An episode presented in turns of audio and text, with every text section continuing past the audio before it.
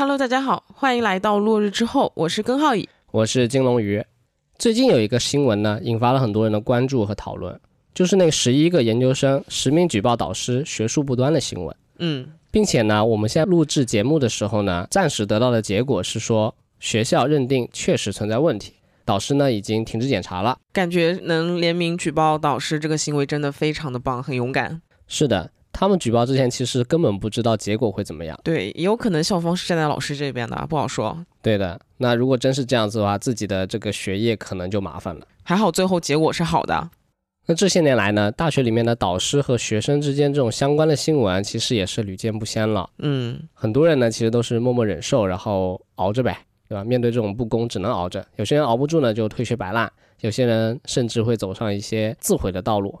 那每次看到这些呢，我其实都感觉有些惋惜吧。毕竟学了这么多年了，到最后的结果是这个。但是有时候呢，其实导师和学生之间并没有太多的恶意吧，他们存在的问题更多的是交流和沟通上面存在一定的隔阂，然后这些隔阂呢也带来了更多的不便，所以最后由于这些不便，啊不充分的交流，引来了一些不理解，甚至是仇恨。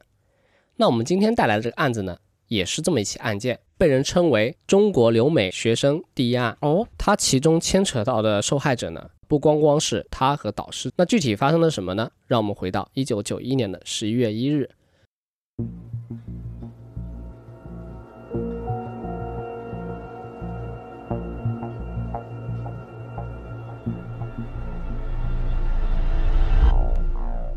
美国爱荷华州爱荷华城，那爱荷华城不大，人口也不算多，只有六七万人。这里呢有一个大学叫爱荷华大学，学校里面呢就有三万人。那可以说爱荷华城其实就是一个名副其实的大学城了。十一月的天气已经是深秋初冬了，这个凛冽的空气呢告诉每一个人，冬天就要来了。但是天气的寒冷也没有浇灭学生和老师们的研究热情。学校里的分享会、讲座、组会都在有序地进行着，其中天文物理系呢更是雷打不动。就他们有个传统，在每周五的下午三点半到五点呢，会定期在范艾伦楼里啊找一个会议室开组会，分享一下大家近期的学术研究进度，或者说呢，看看有没有一些存在的困难啊或者怎么啊，在组会上能够相互沟通一下、交流一下。所以在开组会的过程中，系里的教授和研究生们呢，基本上都会来参加，就没有特殊原因都会来。有时候呢，不光是在读的学生会来，就一些毕业了的师哥师姐啊，或者说留校的呃研究员啊什么的也会来参加。十月一日当天，已经博士毕业的中国留学生卢刚，他也来到了现场。当天呢，他穿着一件棕褐色的长外套，头发呢被飘落的小雪花打湿了。当他进入三零九号会议室时，里面的组会已经开始了。就大家呢都坐在一个会议桌的周围，其中导师戈尔兹教授啊、史密斯教授，还有留任教职的之前的一个学长山林华博士呢，就坐在桌子的一头，其余人呢按照座次就往后面坐去。那除了这个会议桌周围有凳子之外呢，会议室里面靠墙还有一圈座位。那卢刚呢就挑了一个戈尔兹教授左后方的位置坐了下来。此时，一名叫做西川健的研究生。正在做近期的学术研究报告。大家看到卢刚进来呢，为了避免打断西川健的报告呢，所以大家只是点点头示意了一下，没有说什么话。报告进行了没两分钟，刚刚进来的卢刚又突然离开了座位，走出了会议室。当时呢，大家就没觉得太奇怪啊，就觉得他可能有什么事儿出去了。那走出会议室的卢刚呢，紧接着就走到了楼梯旁边啊，向下走去，来到了二楼，然后便走向了系主任尼克森的办公室。走到附近的时候呢，他没有走过去敲门，他只是在啊走廊上远远的看到门开着。因为按照之前的了解，系主任呢一般都是在办公室里的时候呢才会把门开着，就方便大家去找他嘛。就关了门的话，也不知道他在不在里面。所以按照这个经验呢，系主任现在应该就是在办公室里了。那了解完这个之后呢，卢刚便又再次哎走回了三楼，回到了三零九会议室，又坐到了刚刚的那个位置下，听西川健做着报告分享。那就在这个时候，大家聚精会神地听着报告内容的时候，突然之间，啊，有一声爆炸声打破了安静的气氛。大家循声望去，只见卢刚手里拿着一把左轮手枪，枪口还冒着一团青色的烟雾啊！他刚刚开枪了是吧？对，一时间呢，大家没有反应过来的，就还以为卢刚是不是在搞什么万圣节的恶作剧。嗯，但是呢，就在这个时候，枪口所指之处，科尔兹教授已经瘫软在了椅子之上，头部有红色的鲜血涌了出来。大家看到这，还没来得及尖叫，卢刚呢又向左跨出了一步，对着啊桌子边上的山林华博士的额头开了一枪。这第二声枪响，让大家从惊愕中醒了过来，纷纷开始寻找掩体，来躲避这个持枪恶魔。就会议室里面有八个人，他们八个人呢都迅速躲到了桌子底下，或者说靠在了椅子后方啊，躲了起来。那这八个人中呢，其中就有刚刚提到的史密斯教授。那尽管他们现在躲在物体背后啊，但是这个会议室又不大，对吧？这些物体呢也不是什么坚固的庇护所，他跑不出去啊，还是处在这个同一个空间内。所以面对这种武力上的绝对碾压，大家只能瑟瑟发抖，不知道后面这个恶魔要干什么，只能说向上帝祈祷，希望不要对着自己开枪。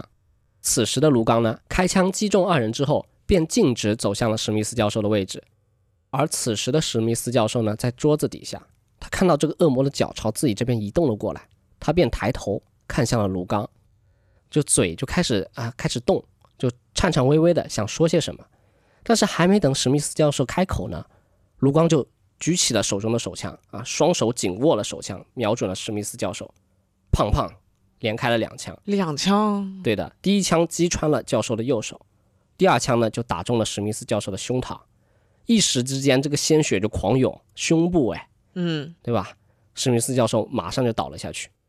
那在开枪击中三人之后，卢刚呢就停止了他的射击行为，那其他人呢就躲着。啊，没有人探头，他也没有去攻击下一个人，而是转身就离开了会议室。哦，那看来他对那三个人是有仇，是就故意的，是就找定了就杀他们三个。那他离开会议室之后呢？众人就是像那种受惊的麻雀一样，就一时之间全部弹射起步，夺门而出，就躲进了附近的其他空着的会议室，并且呢，把这个会议室门全都反锁上了，而且用那个桌子顶住了门，挡在门前。防止卢刚等会儿再回过头来杀人灭口。那做完这些防御措施之后，惊慌失措的众人呢，终于就可以说是喘一口气了。太吓人了。那其中一个同学就想起了，哎，要报警。于是呢，他就拿起了这个会议室里面电话，拨通了九幺幺报警电话。而另外一边，卢刚出门之后呢，就他不是说，哦，我杀完人我要跑了，嗯，没有，他没有逃离案发现场，他反而是呢一边走。一边重新呃给这个枪装满了子弹，然后通过楼梯呢来到了二楼。你知道的，二楼他刚刚来过。对，他走向了系主任尼克森的办公室。他刚刚是来踩点来确认尼克森教授他在办公室里。对的。那这时候呢，他就走向了这办公室。当他停在办公室门口的时候，尼克森啊抬头看了看他，还和他说了一句：“哎，卢刚，你来了，有什么事儿吗？”哦，这枪声没有传到二楼，他没听见是吧？对，当时会议室呢关着门。然后别人听到了这种声音呢，可能以为什么书掉在地上了，或者砰的一声什么声音，没往这上面想。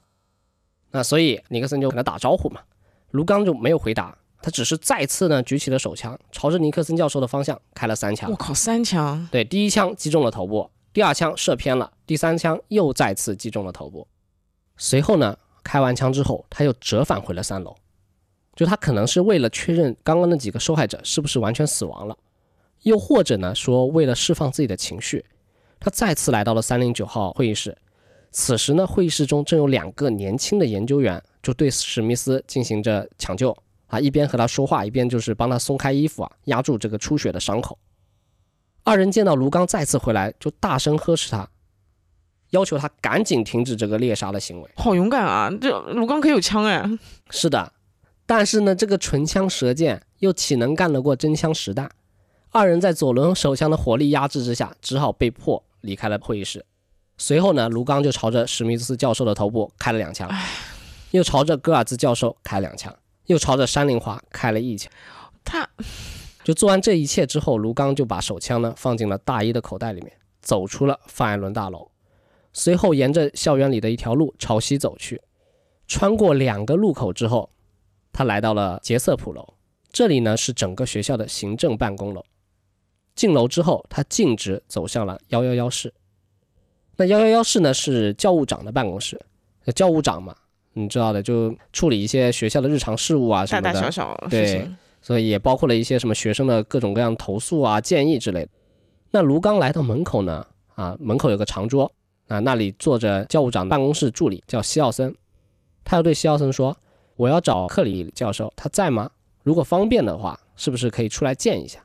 有点事情要聊一下。”于是呢，西奥森就通知了克里里教授，说卢刚有事找你。随后呢，克里里教授呢就从这个办公室里走了出来，就来到这个助理的办公桌旁边嘛。就在那边和卢刚聊了起来，但是呢，没说上几句呢，卢刚就毫无征兆的啊，从口袋里拿出了一把手枪，朝着克里里教授就开了枪。那个子弹呢，就从教授的左侧鼻孔射进了头部。中弹之后呢，克里里教授也是瞬间就瘫倒在了地上。此时坐着的西奥森正抬头看着卢刚，他惊讶的瞪大了眼睛，就张大了嘴，但是呢，还没有等他发出任何声音。一颗子弹呢，便穿过了他的口腔，打中了他。在开枪之后，卢刚呢就走向了走廊的另一边。那另一边呢是校长罗林斯的办公室。他是要大屠杀呀，一个接一个。是的。那此时呢，校长助理早就听到了走廊另一边的枪声，他立马觉得不对劲，然后他就躲在了自己的办公桌底下。那卢刚走到这里的时候呢，发现哎没有人，对，没有校长助理。嗯，他于是呢就去就自己去开校长室的门把手，但是打不开。那因为校长这一天呢正好不在学校里面。那当时这个爱荷华大学啊和俄亥俄州的大学，就他们有一个呃大学之间的那个橄榄球比赛哦，所以校长呢那时候正在俄亥俄州逃过了一劫啊。对，他在看比赛逃过了一劫。那助手呢在卢刚离去之后，他就在那个桌子底下拿起了那个电话给校长打去了。他说学校里面出事儿了，刚刚有一个人持枪在这个行政楼里面开了两枪，应该是有人受伤或者说遇害了。校长听完，那家伙那是觉得晴天霹雳啊！怎么会有这样的事情？就在这一天很突然发生了。于是呢，他立马就从俄亥俄州赶了回来。此时距离枪击的开始已经过去了十几分钟。警方接到报警电话之后呢？啊，也是立马出警。当天呢，警局里人手不够，于是警察局长呢便亲自带队来到了爱荷华大学，并且直奔卢刚目前所在的行政楼。巧的是，局长的妻子也正好在行政楼的二楼某个办公室里面担任秘书。哦，于是局长可能就是为了尽快抓到这个恶魔，也有可能是为了保护妻子的安危，他便从身边的一名警员那里拿到了一把那个霰弹枪。就他妻子后来回忆说，她从来没有看过她丈夫就会拿一把霰弹枪出去带头冲锋。嗯，然后呢，这个局长带头行动，一间一间的房间搜查过去，看到一些无辜躲藏在里面的人呢，局长便会妥善安置。啊，遇到打不开的房门呢，他也会确认一下没有人之后呢，才会去下一间。很快，在知情人的透露之下呢，局长找到了卢刚的行踪。就是说，他很可能就躲在二零三房间。局长随后呢，啊，来到二零三门口，破门而入，看到墙边的椅子上有卢刚折叠整齐的外套，而卢刚此时呢，正好躲在桌子的另一侧。于是局长立马就跳到了桌子上方，用枪指着卢刚，一边招呼警员啊过来，用手铐把他铐起来。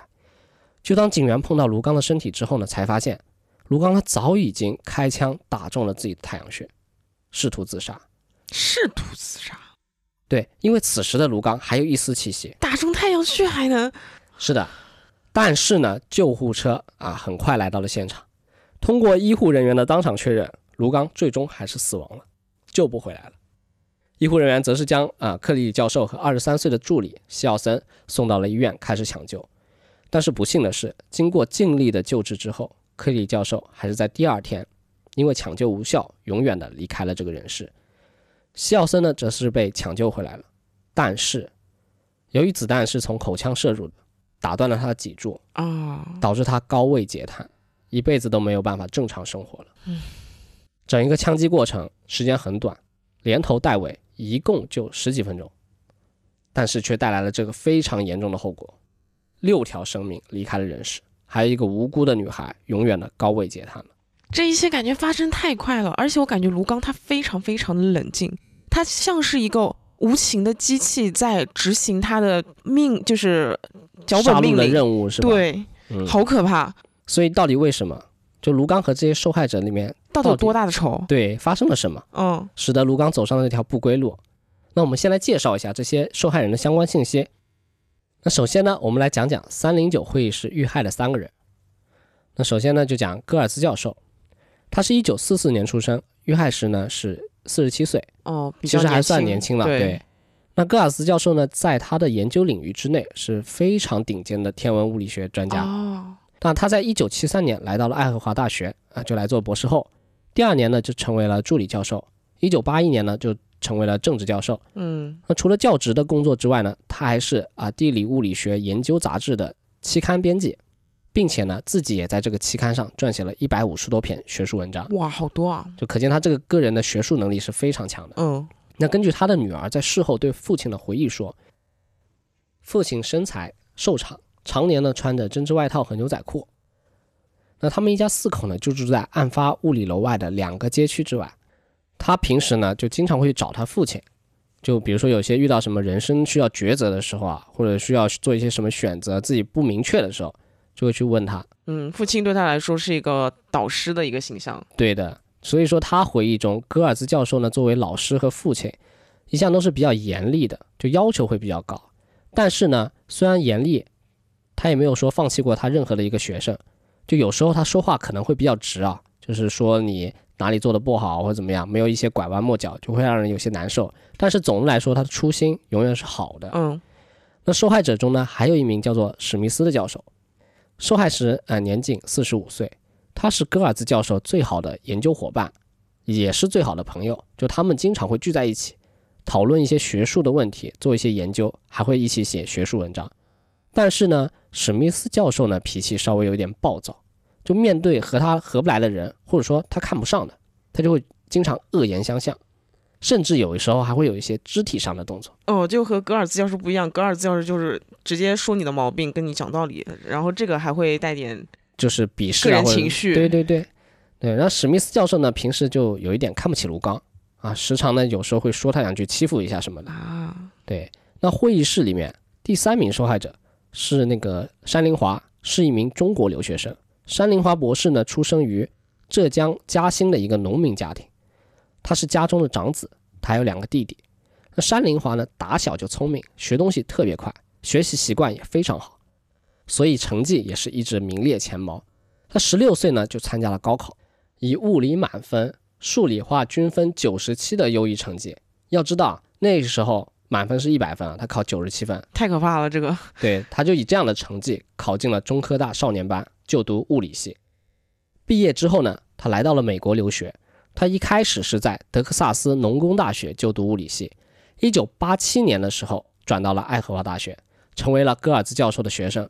在遇害当年呢，他刚刚取得了博士学位，留在系里做博士后，太不容易了。对并且呢，山林华呢之前还是卢刚的那个朋友和前室友，所以目前看来，这三名在会议室中啊和卢刚最亲密的人，都和他没有什么深仇大恨啊，不至于说要置之死地而后快。就尽管可能日常会有一些摩擦什么的，但这些其实都是一些小问题，应该。那此案中还有两名遇害的教授，一名呢就是系主任尼克森，另一名呢就是教务长克里里。那这二人在周围的口碑中都是非常好的人。尼克森教授遇害的时候呢是四十四岁，你想他四十四岁就可以当系主任了，对吧？太厉害了，他个人能力是绝对没有问题的，嗯，而且他是一个非常有能量的人。据说呢，他每天早上都会元气满满的和碰到的所有人、碰到的每一个人说 “hello”。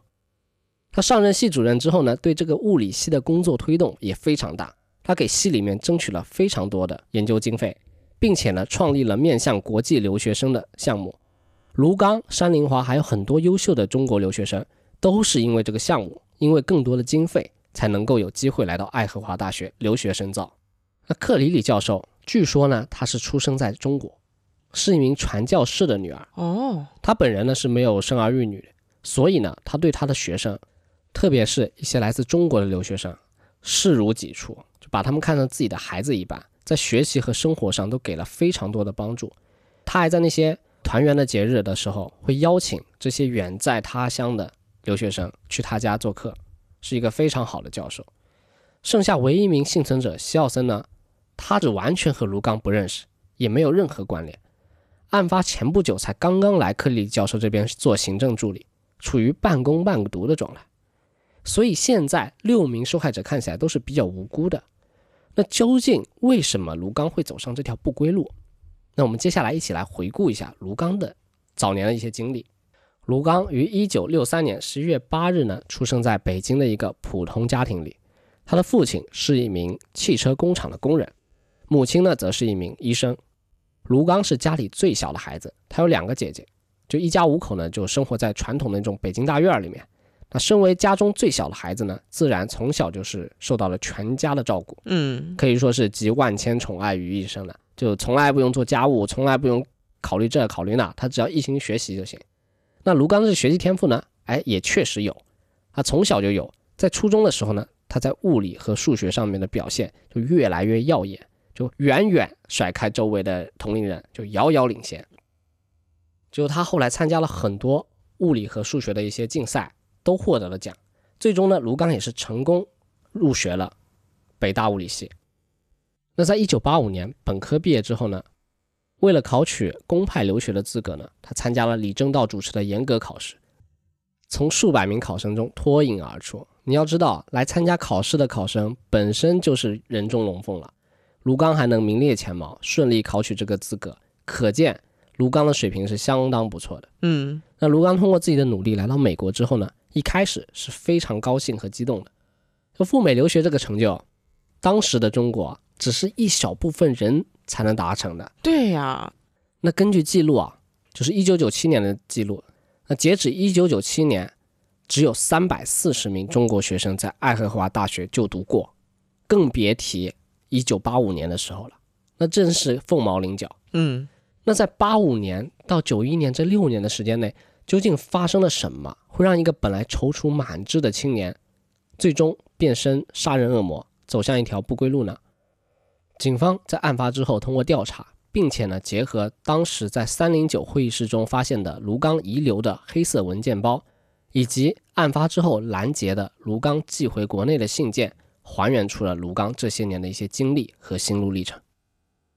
卢刚刚刚到美国的时候呢，是充满了希望和能量的。他想要在物理学上学到更多的知识，就取得更大的成就。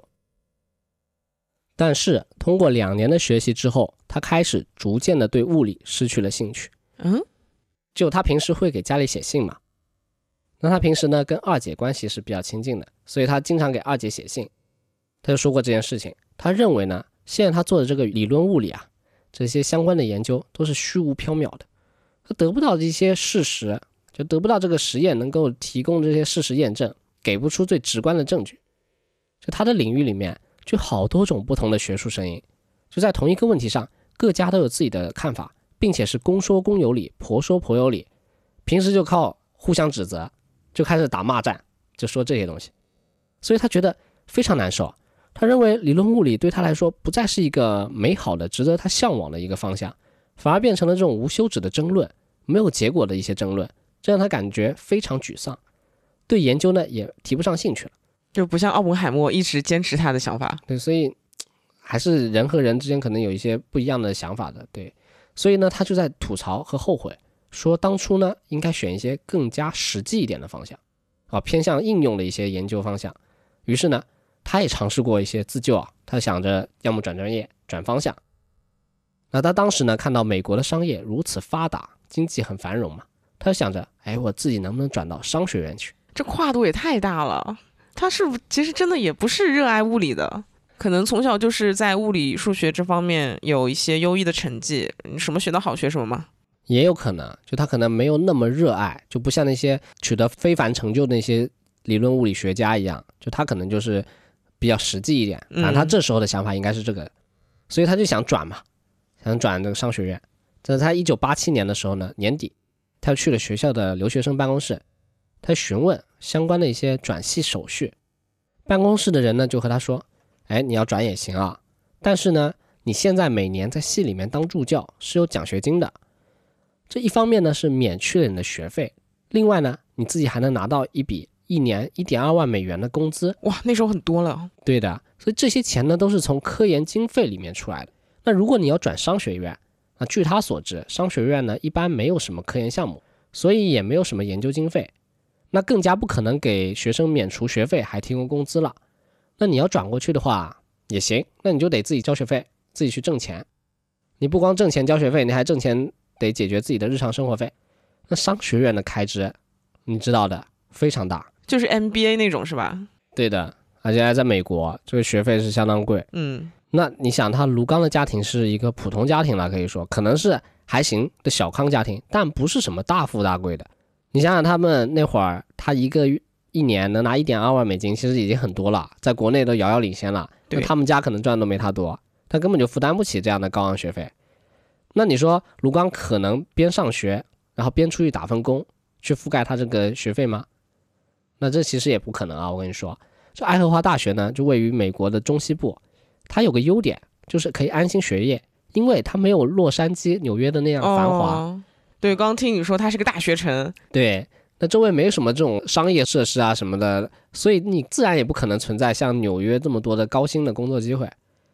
那据说呢，当时卢刚经常去的就在学校附近的一个中餐厅，一顿饭只要五美元。就这样的消费水平，你怎么可能在这里打工能够负担得起商学院的学费啊？所以呢，卢刚也放弃了这个转商学院的想法。他呢又去申请了一些别的偏应用的专业，但也都被拒绝了。因为呢，他本来就是通过这个物理系啊，这个系主任新增的留学项目来的嘛。那别的系可不见得还有这样的坑位，就能够给他免学费又给他发工资的，啊，没这样的坑位给他了。那所以呢，卢刚呢在这个学习方面就受到了前所未有的挫折。那不光如此，他的人际交往上面也相当不顺利。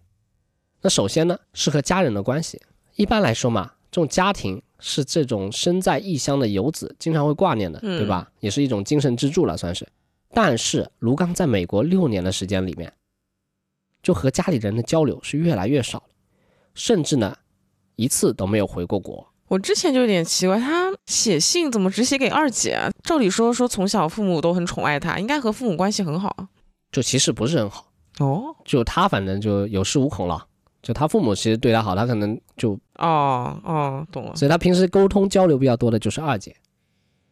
那刚刚说过，他一次都没有回过国，那你可以说他可能是因为回国太贵了，就负担不起这个路费，所以不能经常回去。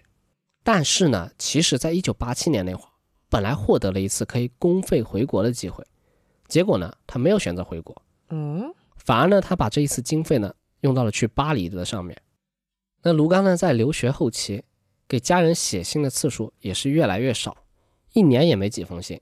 就家人们想知道他现在的情况怎么样，还得通过别的在爱荷华大学的留学生，就平时回国的时候，去和他们打听打听，卢刚最近怎么样。怎会如此啊？对他反正和家人的沟通特别少。那其次呢，卢刚在美国也没有啥朋友，就在同学的眼中啊，卢刚是一个刚愎自用、目中无人、不合群、自视甚高的人。就根据之前和他一起合租的室友赤旭明回忆说，卢刚的个人生活技能完全没有，并且非常自私。啊，可能就从小非常非常宠爱。对，有可能。就他们当时三个人一起合租，就除了他们俩之外，还有受害者单林华。他们合租的房子呢是一个一房一厅的那种，那卧室呢是一张双人床，客厅呢是一个沙发床。那卢刚呢在完全不商量、不沟通的情况下，自顾自呢就睡在了客厅的沙发床上，让其余二人呢就去卧室里面那张双人床上挤。最后呢，赤旭明没办法啊，自己去商场买了个床垫，在卧室打起了地铺。此外，卢刚还从来不打扫卫生，也从来不洗碗，都是靠赤旭明和山林华去维持这个屋内的卫生情况。卢刚喝大家共买的牛奶的时候也不用杯子，他就打开盖子直接对着嘴喝，喝完呢又随手扔在地上，就也不会说哦我重新放回冰箱。这个生活完全不能自理，像个巨婴啊！是的，那夏天的时候晚上不是有点热嘛，卢刚呢就直接打开冰箱门，让冰箱的冷气吹到自己身上，他也不管这冰箱里面有没有东西，这个食物会不会发烂发臭，他不管。而且我要吐槽一点，就冰箱只是热量的搬运工，你光打开冰箱门吹冷气，这真的是一个物理学博士的脑子应该能想出来的吗？他就是不在乎别的，他只要满足自己需求就行了，完全以自我为中心的一个人。就特别夸张，这个人。对，那在这些生活的摩擦和冲突发生的时候呢，赤旭明因为他比卢卢刚年长十岁，嗯就他会要出来跟卢刚说一下嘛，他就跟他讲讲道理，嗯，就告诫他。但是呢，卢刚的回应是非常激烈的。就一般来说，其实比如说我们做了一些不太好的事情，被人说了，那我们可能就认错啊，或者说对，怎么样，对吧？但是卢刚他是面露凶光，你知道吗？就表情狰狞。赤须刚呢对此的评价就说，卢刚他总觉得他自己是对的，就自己没有问题，就别人说他就不行，其他人都完全不被他放在眼里。哇，而且呢，他还说卢刚说话是那种喜欢揭人短处，刻薄，对，喜欢故意嘲弄别人的那种。就你说一般冒犯开个玩笑就算了，对他不是，在人家的痛处蹦迪，对他经常说话就不过脑子，就说出一些正常人都不会说出来的那种调侃。有可能是过脑子，他就是故意的。那反正就特别刻薄了，这样子。嗯那所以赤旭明的回忆中呢，卢刚这个人的人品素质堪忧，然后也比较好色。哈，他曾经幻想过所有的女孩都臣服在他的脚下，我天，就非常自恋。所以呢，他也花了不少心思去社交攻略这些女孩子，但是呢，却是屡遭挫折。听下来感觉好恶心啊！这个人，反正确实给人留下的印象不太好。就刚刚说到这攻略女孩子嘛，这就是第三点，就他在这个情感上也不顺利。对和女生交往上也不顺利。就卢刚一直想找个女朋友，他最好还是美国的，就美国的本土白人。嗯，但是呢，他一直都没有成功。那说实话，他这个个性和这个日常生活的情况，这这能找到也见。对呀、这哪找女友啊？找妈妈吧。对，这关键妈妈都不待见他，好吧？所以，就他经常会把自己打扮的比较偏向 A B C，你知道吧？哦，他以凸显自己和普通中国留学生的不同。但是呢，依旧没有人就是搭理他，没有人和他做男女朋友。感觉他之前还不是说和家里人也没什么书信来往，有点想和以前的生活，或者想说和中国的生活。做一个割裂是吧？，对，嗯，也有可能。那反正他就是疯狂的去想找女朋友。那他除了在一些派对或者酒吧上认识女孩之外，他还在校刊上面刊登一些交友广告，就写着想找一个人分享开心和宁静的时光。好好笑。就知道他这些事情之后，又看到发这种人模狗样的话。就他感觉仿佛活在自己的世界里这样子。对，就反正这些方法都没有能让他找到一个长期的女友。都为此呢，他非常恼怒，因为这个和他自己的幻想不一样。对啊，自己这么优秀，怎么就找不到女朋友啊？我这么优秀，我对啊这地球不应该围绕着我转吗？对啊、就反正因为事实和他的幻想不一样，他就很难受。那他为了寻求这个两性的关系，他甚至呢开始花钱买春。哦，瓢虫是吧？对他有一次假期之后呢，就他和同学的聚会上面，就他给了中国的同学们看了一张照片，照片里面呢，他在那个赌城拉斯维加斯，那在他的腿上呢坐着一个漂亮的脱衣舞女郎。卢刚说这个服务九十美元就能买到，唉，就可见卢刚在情感上的情况是非常空虚的。你看亲情、友情、爱情，他一个都没有。所以呢，他平时呢只能说去喝酒，他去的最多的地方就是校园外的酒吧，因为这里有人的气息，就有青春洋溢的女孩，电视上面还有热血沸腾的体育比赛，橄榄球啊、足球什么的，全都是荷尔蒙的气息。而且这里的一扎啤酒只要七十五美分，它完全符合卢刚这个情感空虚、囊中羞涩的人。在他眼里性价比极高。对，那卢刚甚至呢还在自己的小车、自己那辆汽车的车门上贴上了一个标语：“我宁可在酒吧里玩儿，就我宁可在酒吧里玩儿，我也不想去别的地方了。他还有车啊？那美国的二手车比较便宜，可是他，几千美他也几千美元就可以买一个啦。我终于知道他为什么没钱买机票回去了。嗯，反正我也不知道当时机票多少钱啊。那话说回来，至此卢刚呢就处于一个学业遇到挫折，情感又空虚，他又不能自我拯救、自我解脱的一个情况里面了。就他就把越来越多的时间投入到了其他奇怪的地方，去做他自己想做的事情。去实验室里面做科研的时间呢就越来越少，和导师的交流也会变得越来越少。其实啊，到现在为止，这所有的问题其实还是只在卢刚自己的身上，就还没有蔓延和发酵开来。但是呢，此时由于一个人的来到啊，就使得这个卢刚自己建立的这种自我封闭、以自我为中心的世界观崩塌了。那这个人呢，就是山林华。之前说过啊，山林华博士是相当优秀的，十六岁就考上了中科大的少年班，随后呢，也和卢刚一样，就在毕业之后通过了中美联合培养的这个物理类研究生计划的考试，脱颖而出，获得了公费留学的机会。在一九八七年的时候，就转入了爱荷华大学，成为了卢刚的师弟，两人师出同门，然后经常呢就一起做实验、做研究什么的，还做过一段时间的室友，所以大家很难不把他们拿来做比较。哦，而且都是中国人。是的，这一旦比较起来吧，这个山林华呢又在各个方面都压过了卢刚一头。那先说说这个学业上的比较，就一开始他们的课业呢其实是不相上下的。就博士资格考试的时候，他们两个是拿了并列的第一，就门门课都是 A，这个还打破了物理系里面就有史以来的记录，太强了。对他们俩都很强。但是随着这时间的发展，卢刚去酒吧的时间越来越多，他去酒吧了，山林花在做研究；他去寻花问柳了，山林花还在做研究。时间这么一长呢，卢刚的课业成绩就慢慢下来了。有一年呢，他们都修了广义相对论这门课，那山林华最终拿了 A 加。而卢刚只拿了 A 减。那除了这个之外呢？因为山林华十分刻苦嘛，他在毕业之前呢就发了好几篇期刊论文。哇，那这个学业的收获硕果累累啊。那另外一边，卢刚呢就没有取得像山林华一样的成果，所以呢这也给卢刚很大的打击。哎，怎么会比人比我还优秀呢？这奇了个怪了。对于卢刚来说，这简直就是。如同天上降魔主，真是人间太岁神，太强了。所以就是山林华，他不仅聪明，他还努力。就最怕的就是天才还努力。是的。那除此之外，在人际关系上面，山林华也得到了非常多人的夸奖。就之前同住的赤旭明对山林华就有非常好的印象，因为当初他们合租的时候，赤旭明发现山林华怎么每天都在吃牛奶和面包啊？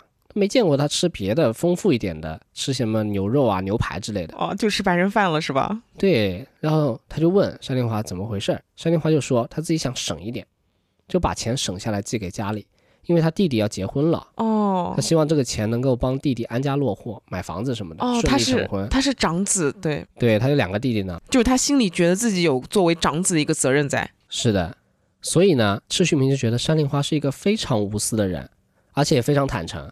没有对自己这种行为遮遮掩掩的啊，就也不怕别人就看不起他什么之类的，没有，他也没觉得家庭是他的累赘，嗯，就他说我要去帮他们嘛。那一九八九年的时候呢，山林花呢就当选了中国同学联谊会的主席。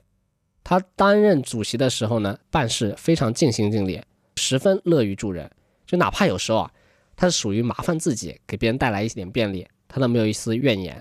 每年开学都会自己开车去机场去接新同学。给他们接机，就帮助他们更快适应一个新的环境嘛。啊，智商、情商都很高的一个人。对，而且他就责任心很强。其实很多时候他不去也没有人说他，嗯，但他觉得这样做更好，所以他去了。所以大家都非常喜欢他这个人。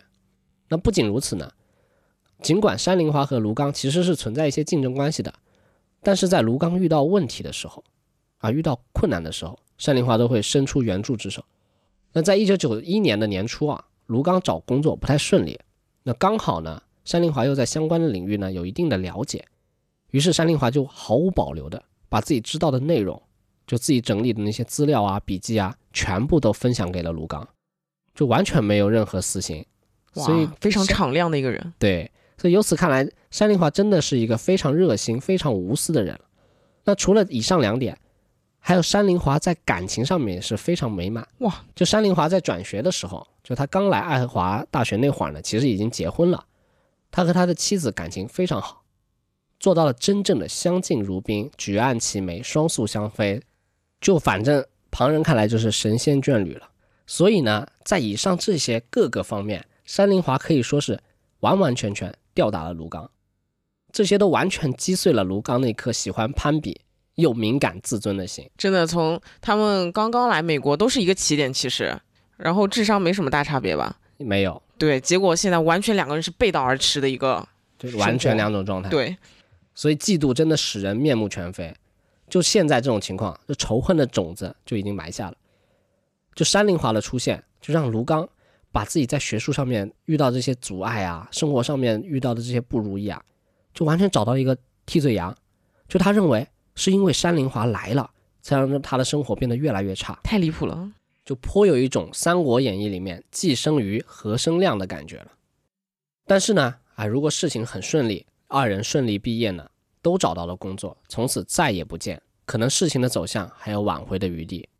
但是天不随人愿，在一九九一年的时候呢，卢刚的人生再次经历了他自己的低谷，几个连续的打击让他彻底的走向了极端。第一件事就是一九九一年四月。博士论文答辩的时候，卢刚遇到了挫折。就理论上来说，一般都是教授觉得你的论文没问题了，啊，才会让你准备答辩的一些事情啊，比如说提前约教授的时间啊，提前把这个论文分发一下给各个评审教授什么的。嗯，就是为了保证这个通过率嘛。对，反正就做一些准备了。所以一般来说，能参与答辩的话，这个通过率是非常高的。但是卢刚这一次答辩非常不顺利。就系主任尼克森给他提了很多有深度的问题，就在他眼里看来都是一些刁难他的问题，所以卢刚没能答上来，让他在答辩会上出了丑。那答辩会之后呢，卢刚就将这些答辩的不顺利啊归结到导师身上，就怪导师呢没有提前和他说有这些事情。哎，那为什么不提前说呢？戈尔兹教授也没想到会这样，就觉得他觉得他问的这些基础的问题是吗？或者说他觉得。这个问题确实有点深，但是不应该问，就是不应该当众去羞辱卢刚。他也搞不明白为什么这个系主任尼克森要干这样的事情，要为难卢刚，让他在大家面前出丑，就他也不知道，所以他回家还跟妻子吐槽了这件事情。那但是卢刚不知道呀，他就一直埋怨戈尔兹。其实戈尔兹后面还是帮助了卢刚的，就让他做了一些小的修改，就让这个论文过去了。这一切卢刚他不知道，就觉得导师在搞他。就他还在留给媒体的信中写着，就说戈尔兹教授呢之前想尽了办法让他言毕啊，故意让他的文章没有办法在别的期刊上面刊登，只能在他自己主编的这个 JGR 上面发表，就浪费了一些时间。他也太自恋了，那戈尔兹教授也背了锅。对，然后他呢在找工作的路上呢就碰到了非常多的困难，他发出了四五十个申请都被拒绝了。他这一次呢，又把这个锅放到了导师戈尔头上，就怪他没有给他就是写推荐信。哎，这行为真的太宝宝了吧？或者写的推荐信没有按时寄出，他就觉得这样子，他觉得是因为导师的问题，就不是他自己能力不行。他真的非常的自恋人格。但是呢，另外一边，山林华呢是提前毕业了，并且呢还找到了工作，留在了物理系从事研究员的工作。相比下来，自己毕业困难。而且毕业就失业，这个窘境就感觉到非常不公平。哪里不公平？他根本就没花很多时间在学术上面嘛。对，但是他不觉得，他觉得很优秀。那甚至呢，他还说山林华的毕业论文都错过了提交的截止日期。但是呢，史密斯教授却找到系主任说了一下，让山林华的论文可以进入正常的流程，并且顺利毕业了。他觉得你山林华也做错了呀，你山林华也没有完美啊，你为什么就可以毕业呢？就他感觉非常不公平，非常气愤。但在我看来，其实这种戏里面内部的这种截止日期，其实只是一种内部的一些约束和规定吧。就你在这种非原则性的问题上面通融一下，其实为了不耽误学生毕业，我觉得问题不大吧。就像那个格尔兹教授不也让他？让卢刚去改了一下就过了吗？对呀，我觉得这种其实就是内部的一些问题，只要你学术能力没问题，这些都是一些比较小的一些东西，对吧？嗯，那反正我们现在也不知道啊，这过程中到底有没有对他进行针对，这些问题都不得而知。但是说起找工作不顺利这件事情，倒是真的是客观原因造成的。那为什么呢？因为一九九零年啊第四季度的时候，美国正因为生产过剩而经历一次经济危机。经济危机了，大家都没钱了，所以各项经费都被削减了。这种大学里面的各种经费都被减了。那再加上那会儿，一九九一年正处于前苏联分裂的前夕，就很多前苏联的科研人员都往美国跑。哦，那一方面你经费削减了，坑位少了，对吧？竞争还多了。对，另一方面竞争还多了，你这工作相对而言肯定是更加难找的嘛。格尔兹教授其实本来是想留着卢刚做研究员的工作的。但实在是没有经费，因为他新的一年的经费要到一九九一年年底才能拿到，所以戈尔兹教授帮不了他太多。哎，这教授人太好了。对，就事实上呢，就卢刚有提到了一点，在那个抱怨的那封信里面说到，说自己毕业以后留在系里，戈尔兹留他下来工作，并且说他工作了好几个月都没拿到薪水支票。那我在想，是不是戈尔兹教授看他也找不到其他工作，就暂时先把他留下来，嗯比如说等年底发到了新的经费，然后再把这个工资结算给他，对吧？对他以为自己在给白白嫖，对。嗯，但实际是戈尔兹教授看他也没别的地方去，在帮他，对，哎，所以很明显，其实最后悲剧发生了之后，可以看出他们二人是没有进行一个充分沟通的，就二人存在巨大的这个鸿沟，刚好卢刚又是这一个不交流、走极端的人。他也不会问，哎，为什么那个没有啊？对他都没有去去说这些事情。那格尔兹教授可能是为他给他留点面子、自尊心吧，不能说我看你找不到工作，所以我先留你下来。对，所以，哎，很难说。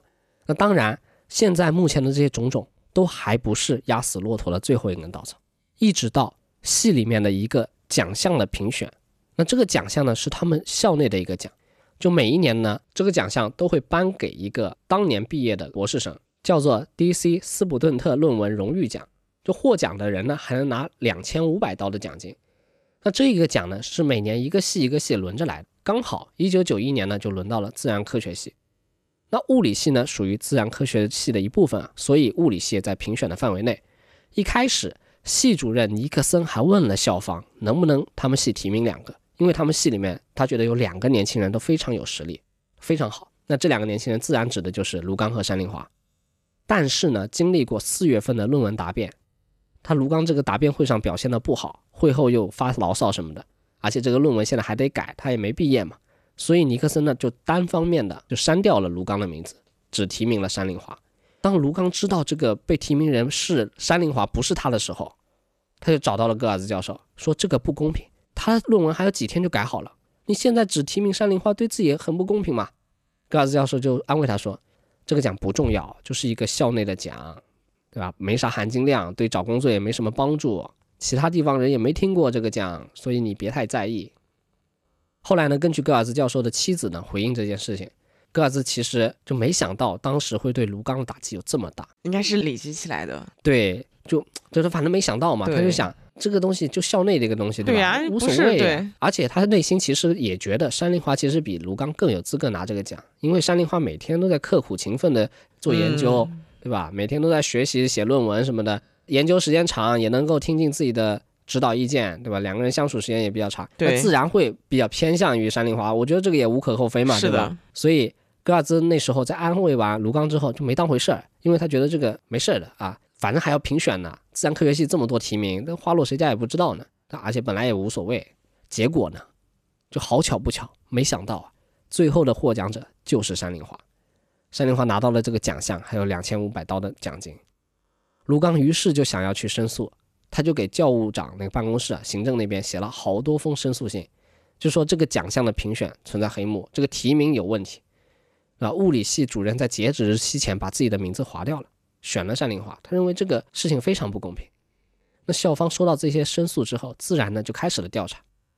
但是你知道的，这个过程肯定是没那么快的，毕竟学校里面事情也比较多，对吧？也不是特别紧急的一个事情。那系里面的大佬范艾伦，就一开始说的那个案发现场那个大楼，嗯以他们命名的那个大佬，看了这个以后就说了一句啊，你们确实要审查一下这个提名的过程。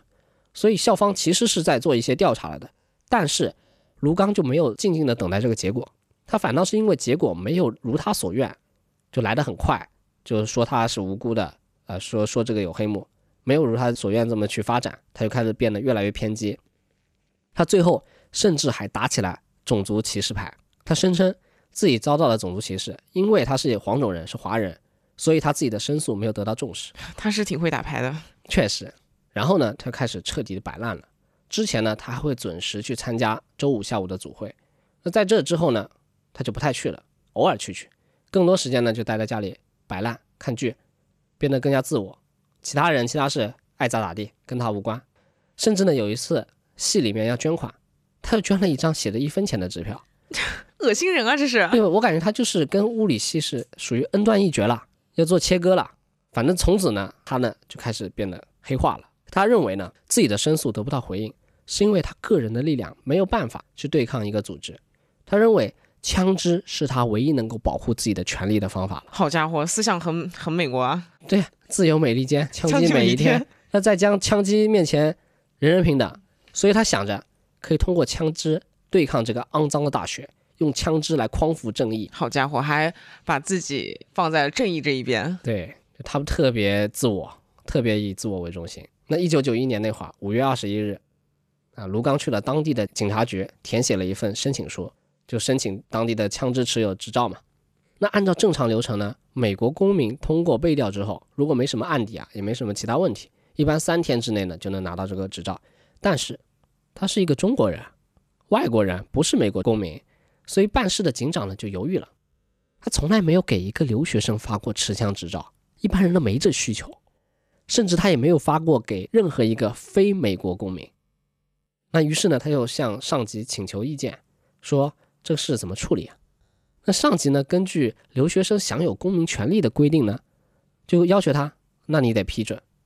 他是享有公民权利的，公民权利就有持枪的这个这个权利。那尽管一开始警长是不愿意的，那不过有上级这个要求，他也没办法拒绝，所以在五月二十四日的时候，卢刚就拿到了这张持枪执照。那在五月底，卢刚就花了一百零一刀买了一把点二五口径的手枪，并且从此开始打靶。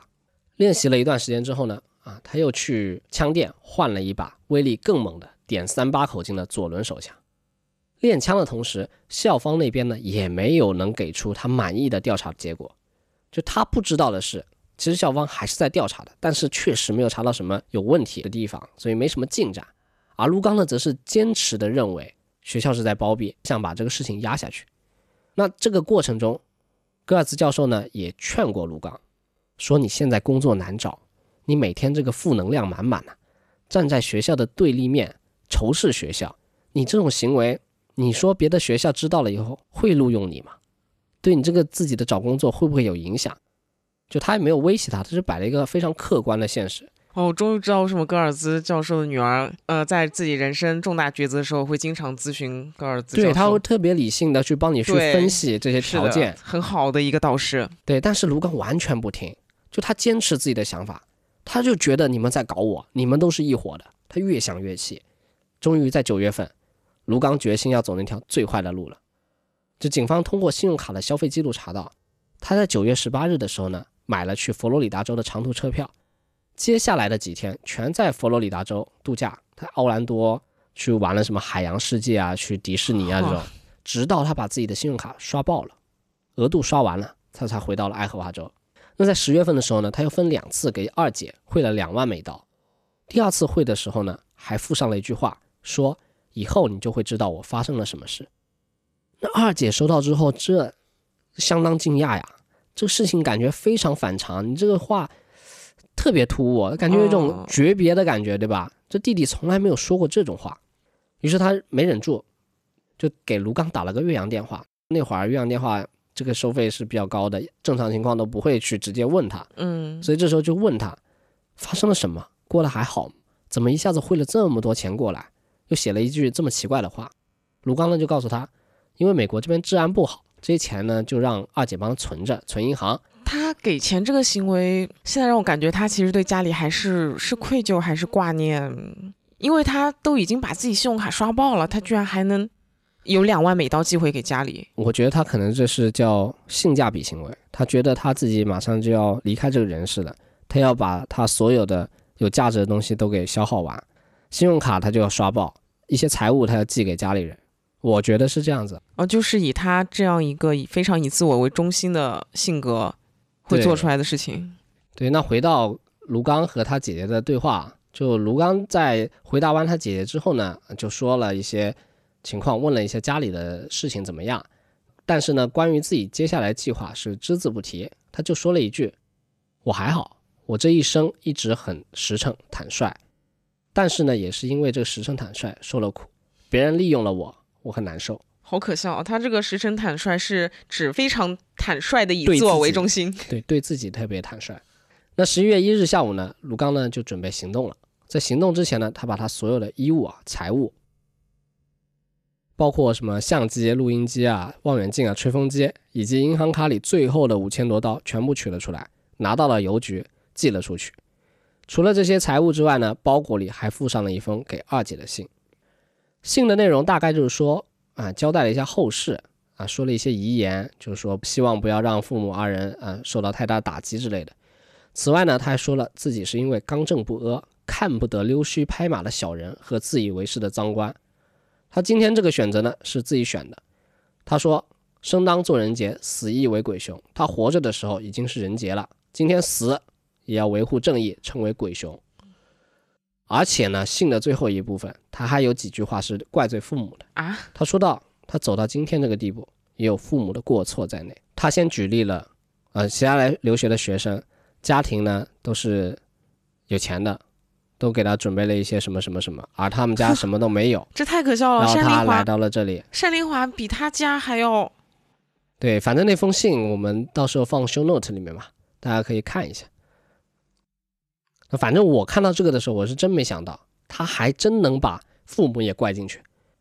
就他之前怪老师、怪同学、怪天怪地、怪空气，他现在还把父母也怪了进去，自己是一点不找自己的问题。虽然过分的反思呢也不是好事情，但他现在这个情况属于更加不正常吧？应该一点点都没考虑到。对，所以在卢刚寄完包裹之后呢，他就回到了学校，接着呢就发生了这一件惨绝人寰的留学生杀人事件。那在悲剧发生之后呢，山林华的弟弟山雪良呢在老家接到了噩耗，他在电话里不敢相信。但是呢，在最后确认哥哥的意外离世之后呢，失声痛哭。随后他去美国料理了哥哥的后事，但是他没有和家里人讲哥哥不在了的消息，他只是说哥哥生病了，需要人照顾，便飞去了美国。他为什么不敢说呢？是因为家里有一个年事已高的，一直为哥哥感到自豪的奶奶，就头发花白，八十岁了。你生怕奶奶接受不了这样的事实啊！真的好难受啊！这么一个优秀的人。就很突然，他谁也没有得罪。说实话，他一直都做得非常好，做自己。对，唉，那戈尔兹教授的母亲呢？当时也正好从德国来探访儿子一家。这次为什么来美国呢？也是为了散散心。因为前一年老太太刚刚失去了她百岁的母亲，以及相伴了六十年的丈夫。她本来心情就不好，精神上也一直都有点恍惚，一直都不能接受。但是没想到这一次来了美国，却再一次受到打击，遇到这样的变故，白发人送黑发人，就亲人都没有了，最亲的人都不在了，所以他在儿媳妇和孙辈的陪同下，一起度过了一段最伤心、最难过的时间。最后他回到了德国，在案发后的半年，也安静的离开了这个世界。希望天堂再也没有生离死别吧。戈尔兹教授的妻子在案发后也因为打击患上了癌症，不过好在五年之后恢复了健康，重启了人生。教务长克里里教授的三个兄弟给卢刚的父母写了一封信，信中他们在缅怀亲人的同时，也安慰了卢刚的家人。他们说，克里教授信仰爱和宽恕，希望在大洋这边的祷告和爱能够陪伴他们度过这个最艰难的时刻。而学校这边为了纪念这件事情。在物理楼旁边刻了块碑，但是由于这件事情太过于可怕和难过了，所以大家也都不愿意再提起这件事情。所以随着时间的流逝呢，再来就读的学生也慢慢不了解这段往事了。本来这件事情呢可以慢慢的归于平静，但是呢，在二零一六年，这起伤心的往事又再次被人关注到了。原因呢，是因为一位在爱荷华大学就读的国内的本科留学生。他在社交媒体上面上传了一张持枪的自拍，并且配文说了一句：“我今年都这么努力学习了，如果还有老师要挂我科的话，我就让他尝尝当年卢刚的恐惧。”什么人呀？这是就这种玩笑，真的很难相信一个正常人能开出来。是，所以校方发现这个事情之后呢，立即就将这个学生开除了，并且呢将他遣送回了国内。嗯，做得好。至此，整个案件就结束了。前因后果了解之后呢？实在是让人感慨，太可惜了！就物理系失去了这么优秀的四位人才，然后还有个很好的教务对教务长，然后还有个非常无辜的助助理，对，太可惜了。这一切的一切其实都不是什么大问题，都一些鸡毛蒜皮的小事情。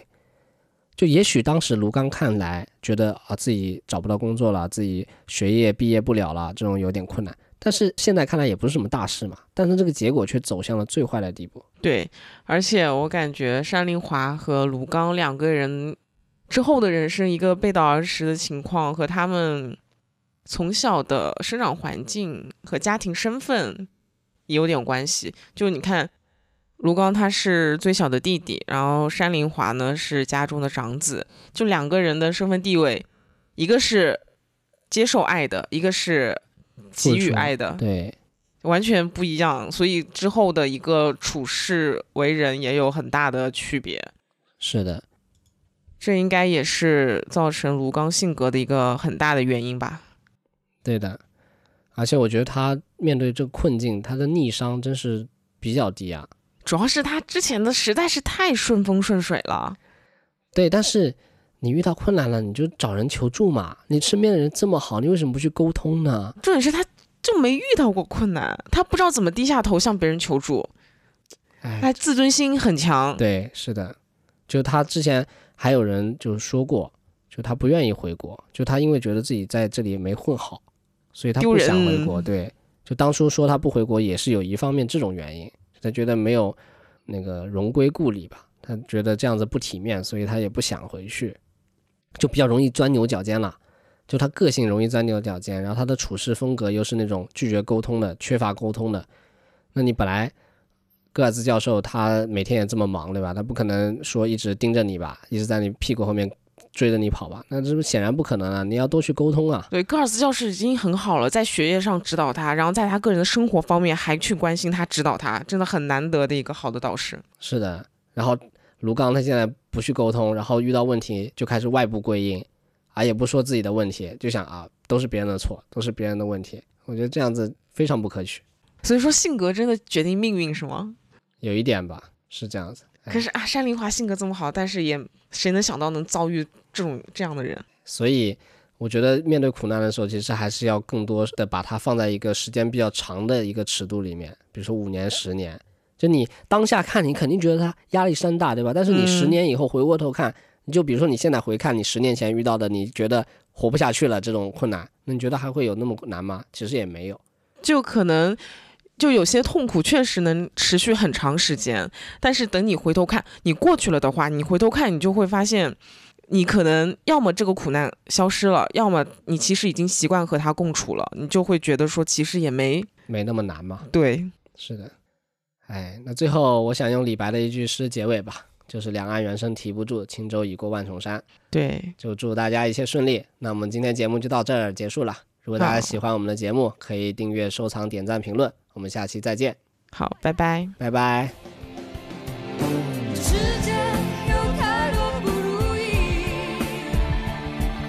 的生活。